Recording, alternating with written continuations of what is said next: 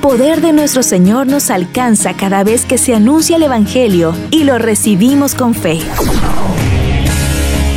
Si creemos en las promesas del Señor, recibiremos la respuesta a nuestras oraciones. Recibiremos la respuesta a nuestras oraciones.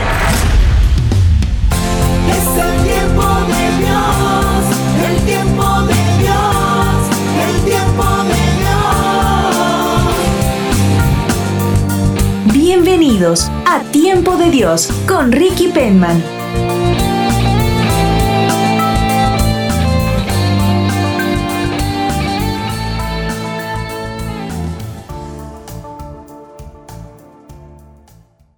Hoy vamos a reflexionar un texto del Evangelio de Mateo en su capítulo 14, versículos 22 al 33. Si alguien desea tomar nota del texto, con mucho gusto lo voy a repetir, así lo puede revisar con calma en su casa. Es el Evangelio de Mateo en su capítulo 14, versículos 22 al 33. Un relato conocido por todos nosotros cuando Jesús camina sobre el agua. Escuche por favor con atención. Dice así. Después de esto, Jesús hizo que sus discípulos subieran a la barca para que cruzaran el lago antes que él y llegaran al otro lado mientras él despedía a la gente. Cuando la hubo despedido, Jesús subió a un cerro para orar a solas. Al llegar la noche, estaba allí él solo, mientras la barca ya iba bastante lejos de tierra firme. Las olas azotaban la barca porque tenían el viento en contra. A la madrugada, Jesús fue hacia ellos caminando sobre el agua. Cuando los discípulos lo vieron andar sobre el agua, se asustaron y gritaron llenos de miedo, es un fantasma. Pero Jesús les habló diciéndoles, calma, soy yo, no tengan miedo. Entonces Pedro le contestó, Señor, si eres tú, ordena que yo vaya hasta ti sobre el agua. Ven, dijo Jesús. Pedro entonces bajó de la barca y comenzó a caminar sobre el agua en dirección a Jesús. Pero al notar la fuerza del viento tuvo miedo y como comenzaba a hundirse, gritó, Sálvame Señor. Al momento, Jesús lo tomó de la mano y le dijo, Qué poca fe tienes, ¿por qué dudaste? En cuanto subieron a la barca, se calmó el viento. Entonces los que estaban en la barca se pusieron de rodillas delante de Jesús y le dijeron, en verdad tú eres el Hijo de Dios. Quisiera para este relato proponer cuatro momentos. ¿Le parece bien? El primero es la distorsión que viven los discípulos al confundir a Jesús con un fantasma. Esto tiene que llamarnos la atención por un motivo. Recuerde que Jesús compartía cada día y todo el día con sus discípulos. No era como se acostumbra hoy que usted va a clases en la universidad, por ejemplo, cierta cantidad de horas al día y luego retorna a su casa y tiene sus actividades. En ese tiempo los discípulos convivían con su maestro. Pasaban el día con él, comían con él y trataban de atender todas sus enseñanzas. Entonces parece raro que personas tan cercanas a Jesús lo confundan con un fantasma cuando compartían tanto con él y debieran, por ejemplo, identificar claramente el timbre de su voz, ¿no es cierto? ¿Por qué lo confunden? En este caso con un fantasma. Porque el miedo distorsiona la realidad. Le ofrezco un ejemplo. Hoy en día eh, muchas personas sienten miedo por la inestabilidad económica, ¿cierto? Los bancos están quebrando, no hay dólares, la cosa se está poniendo mala, entonces uno tiene miedo y comienza a considerar la opción de, de, irse a otro país, tal vez va a recaudar fondos vendiendo a la suegra, no sé, pero algo quiere hacer, algo quiere hacer para moverse. Entonces, el miedo genera en nosotros distorsión de la realidad. No estoy diciendo que uno tiene que taparse los ojos y decir, todo está bien, vivimos en un paraíso. No estoy diciendo eso. Sino la que debe dictar o inspirar nuestras decisiones debe ser la fe. La fe es la certeza de que aún en medio de la circunstancia adversa, Dios va a trabajar Dios va a hacer algo en medio de su pueblo. Si el pueblo ora, si el pueblo confía, si el pueblo se pone en manos de Dios, yo estoy seguro que el Señor no se va a quedar con los brazos cruzados a ver cómo nos arreglamos cada uno. No. El miedo es un mal consejero. Todo lo que usted y yo hagamos bajo la inspiración del miedo, probablemente nos salga mal. Porque lo que debe guiarnos, si podemos decir así, si hay una brújula en el camino cristiano, es la fe. Si usted va a emprender, si usted decide irse a otro país, si usted va a ir a una entrevista de trabajo, usted tiene que ir con la fe de que esa bendición que usted está procurando ya tiene su nombre y su apellido, ya Dios la endosó y la mandó y usted la va a recibir. La fe nos ayuda a ver las circunstancias de la vida con esperanza. El otro día escuché una frase bellísima, se la voy a repetir, pero présteme toda su atención como no se la ha dado a ningún hombre calvo nunca, para que entienda el sentido de la frase. No se duerma. Escuche, la frase decía así. Hoy es el mañana que ayer te daba tanto miedo. Se lo repito.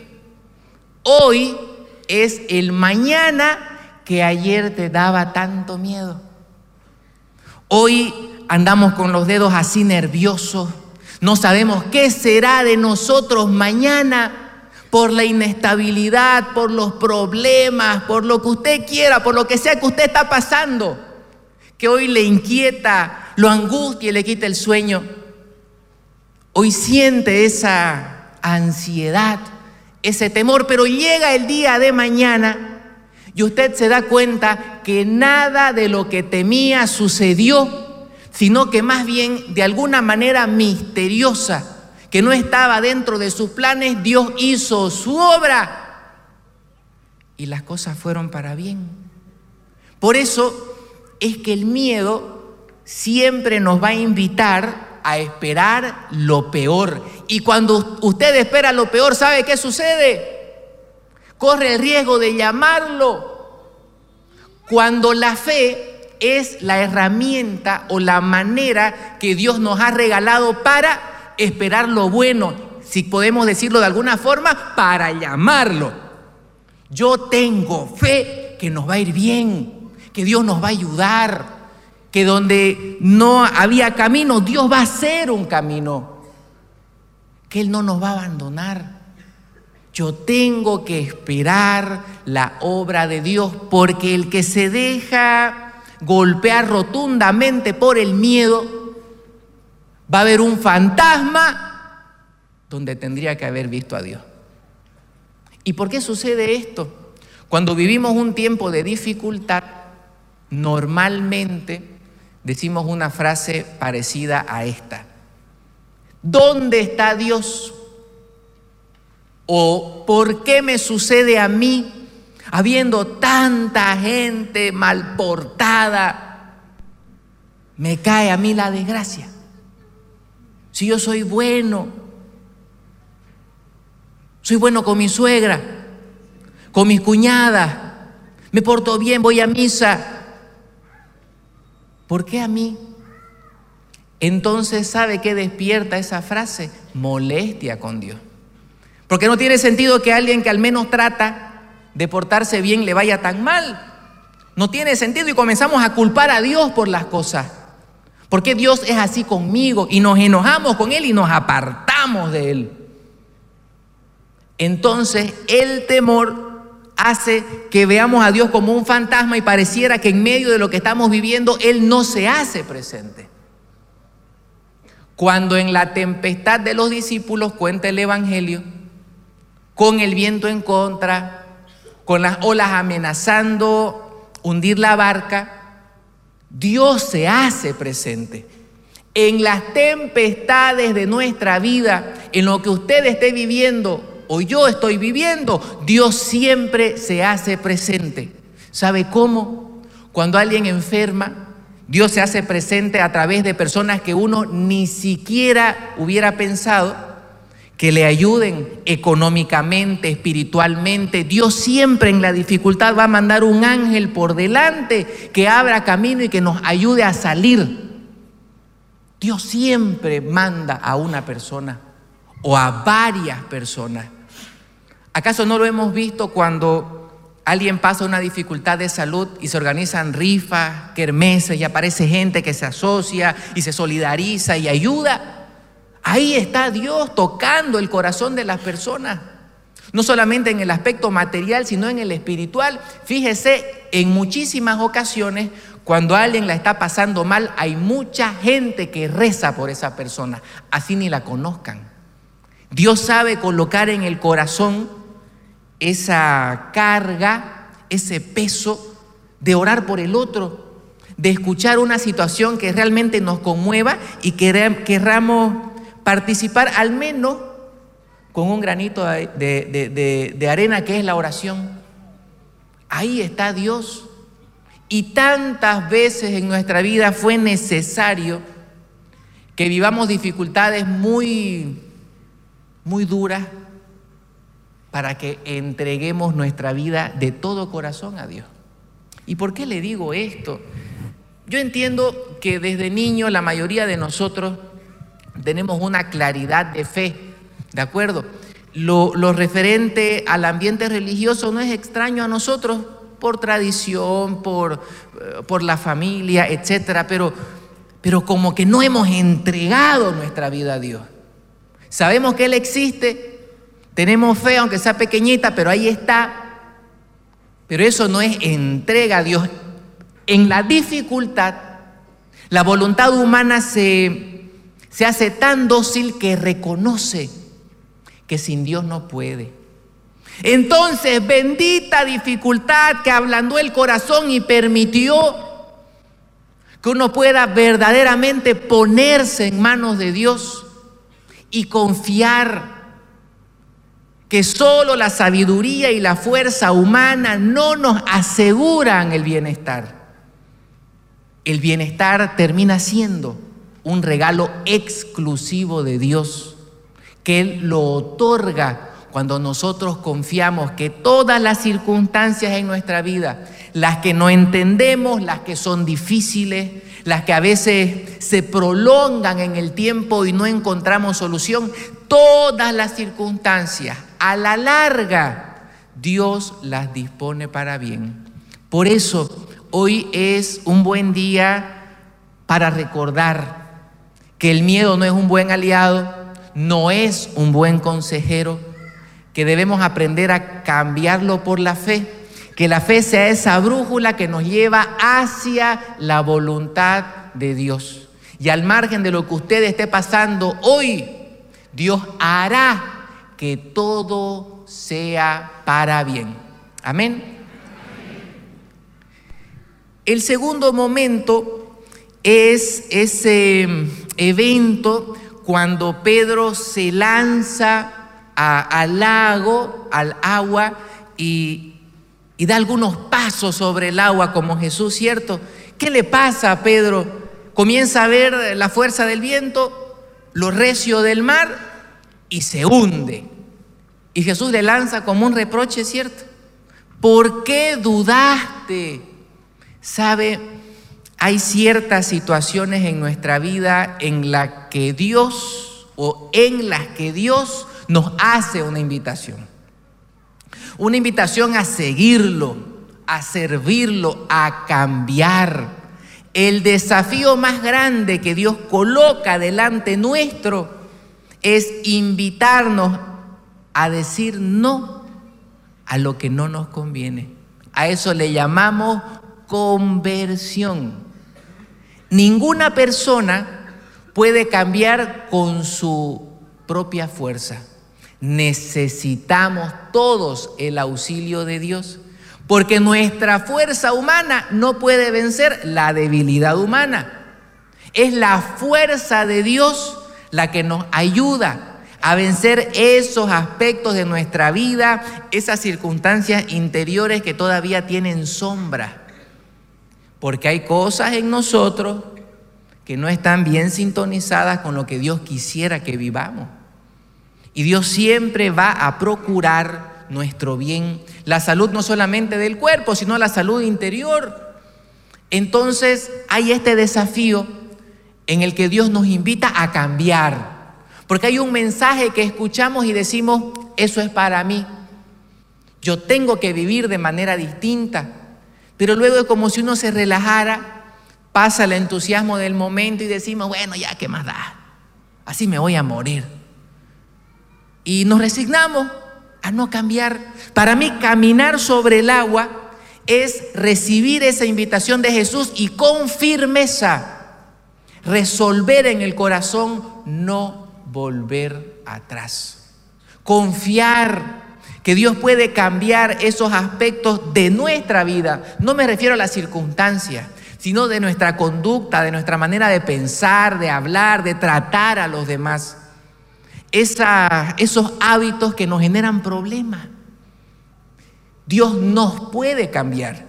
El Señor no solamente puede cambiar las circunstancias, puede sanar las enfermedades. Lo más importante que Dios puede hacer es que Él nos puede cambiar. Y hoy en día el desafío más grande es seguir a Jesús. Porque el que resuelve yo voy a procurar ser fiel a Dios se pone en corriente contraria a todo el mundo y va a ser tildado de fanático solamente porque quiere procurar lo bueno para sí mismo. Cada ser humano es libre de decidir lo que vea oportuno, ¿no es cierto? Entonces se da cuenta cómo al cristiano, al católico, al que decide entregar de corazón su vida a Dios, todo el mundo se le opone y lo tachan con adjetivos malo. Mire, seguir al Señor no es fácil, pero es claro que no hay otro camino para vivir en paz sino es seguir las huellas de Jesús. Uno puede decirle a Dios, ¿sabes qué? Yo no quiero nada con vos, somos libres de hacerlo. Pero le garantizo que es mejor enfrentar las dificultades de la vida que siempre habrán con paz en el corazón y de la mano de Dios que enfrentar las mismas dificultades solo con fuerza humana. Porque la fuerza humana en algún momento se agota. Porque uno puede tener absolutamente todo y a la vez siente que no tiene nada. Porque no tener a Dios genera un vacío tal que desordena todo lo que somos. Por eso se va a dar cuenta. Y lo digo sin juzgar, ¿no? Ojo, alguien que necesita de Dios puede tener mil motivos para vivir y sentirse bien pero aún así siente como una como una muerte adentro, algo apagado. Y tiene mil motivos para alegrarse, pero no se alegra plenamente.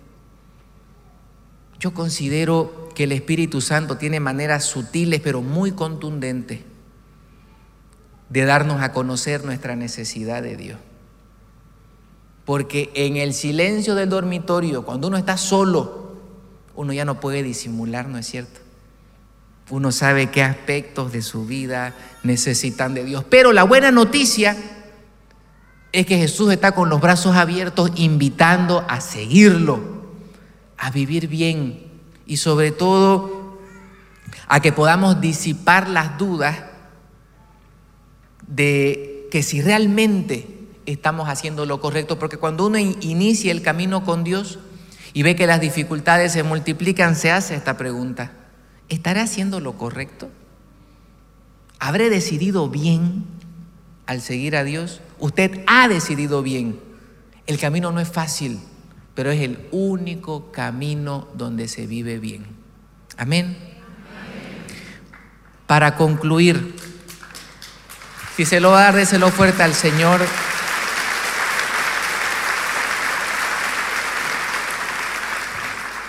Hay una verdad al cierre de este relato y es el reconocimiento que dan los discípulos a la autoridad de Jesús. Esto es muy importante. Desde niños, pienso, hemos escuchado mucho de Dios, ¿de acuerdo? Y tenemos una conciencia de Dios, pero tal vez todavía no lo hemos visto actuar. Estos testimonios que hemos escuchado hoy me parecen muy oportunos. ¿Por qué? Porque el testimonio lo que hace es traer esa enseñanza que hemos escuchado durante mucho tiempo y la traduce, la aterriza a la vida diaria, la encarna en la vida de las personas. Hemos escuchado tantas veces, Jesús sana, Jesús tiene poder, Jesús escucha las oraciones. Miles de veces lo hemos escuchado. Pero tal vez todavía no lo hemos experimentado, no es una realidad para nosotros. Es una información pero no es una realidad. Entonces, el testimonio lo que hace es realizar, hacer real la palabra de Dios. Reconocer la autoridad de Jesús es producto o resultado de haber vivido una experiencia en la que solamente Dios me podía sacar adelante. Reconocer la autoridad de Jesús viene después de una dificultad muy seria en la que solo Dios podía ayudarme a salir adelante. Entonces, en medio de la tempestad, del problema, de la circunstancia que usted hoy esté viviendo, no se enoje con Dios, no se queje, no deje de orar. Después de esa dificultad, porque ese problema va a pasar, después de esa dificultad usted se va a quedar con el tesoro más grande que un ser humano puede recibir y es poder evidenciar, tocar, hacer real el poder de Dios. Usted le va a contar a sus amigos, a sus familiares, yo viví algo tan difícil que solo Dios podía sacarme. Y el Señor se hizo presente, bajó su mano, me sacó del pozo y me colocó en el lugar donde yo tenía que estar. Esa marca interior, nada ni nadie te la puede quitar. Yo sé que es difícil pasar por un tiempo malo, pero más difícil es nunca reconocer el amor de Dios. Si a veces hay que pasar por circunstancias oscuras para entregar plenamente el corazón a Dios, vivámoslos con fe, porque el regalo que queda después de la dificultad es el que verdaderamente cambia la vida y el que vale la pena. Amén. Muy bien.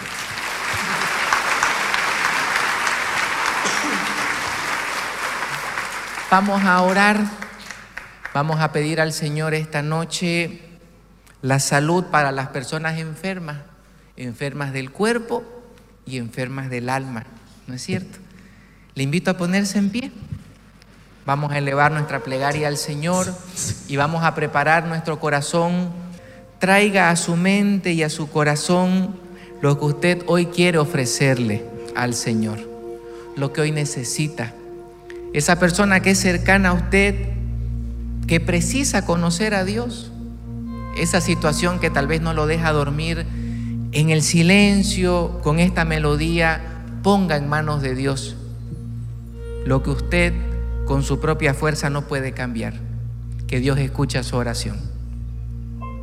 Bendito Señor, en esta noche derrama la presencia del Espíritu Santo sobre las personas que se sienten cansadas de luchar que han experimentado la oposición de las dificultades, y han intentado una y otra y otra vez y no logran romper esa barrera y salir de esa situación.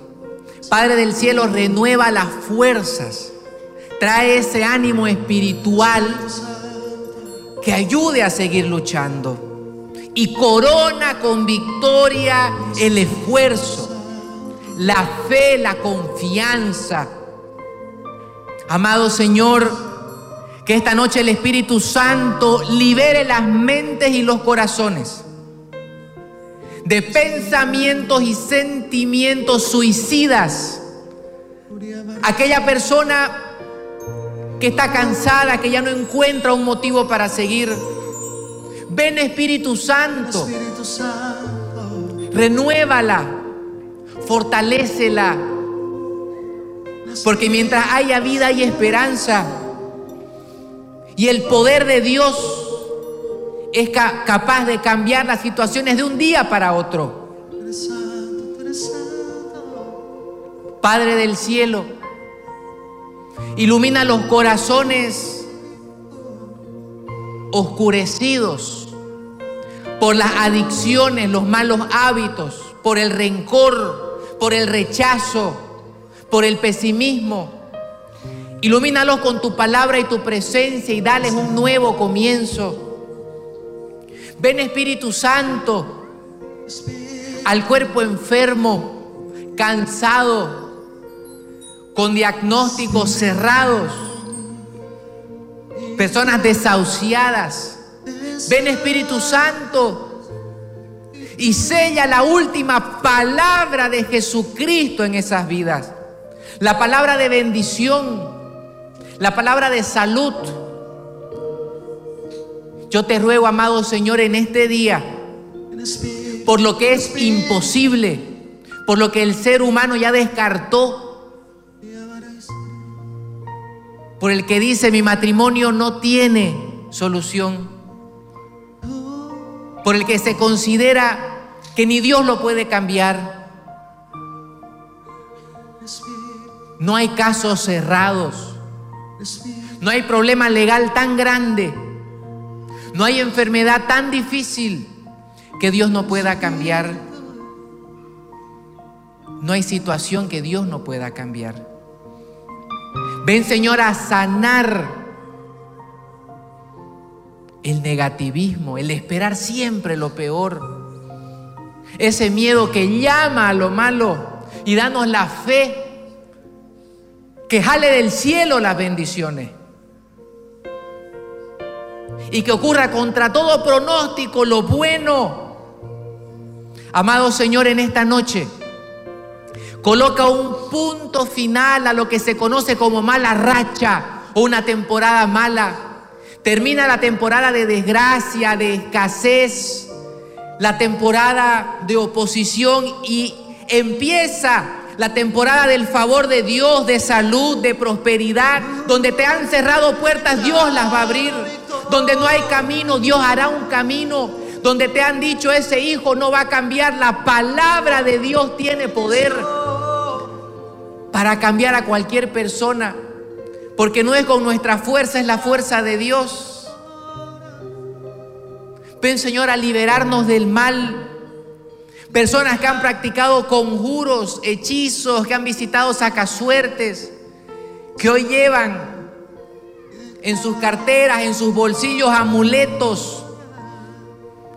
Bendito Señor, cancelamos en el nombre de Jesús toda influencia del mal, toda acechanza del enemigo, toda consecuencia de haber realizado obras oscuras quedan canceladas y reconocemos en el nombre de Jesús que la única fuente de bendición, la única fuente de bien es Dios.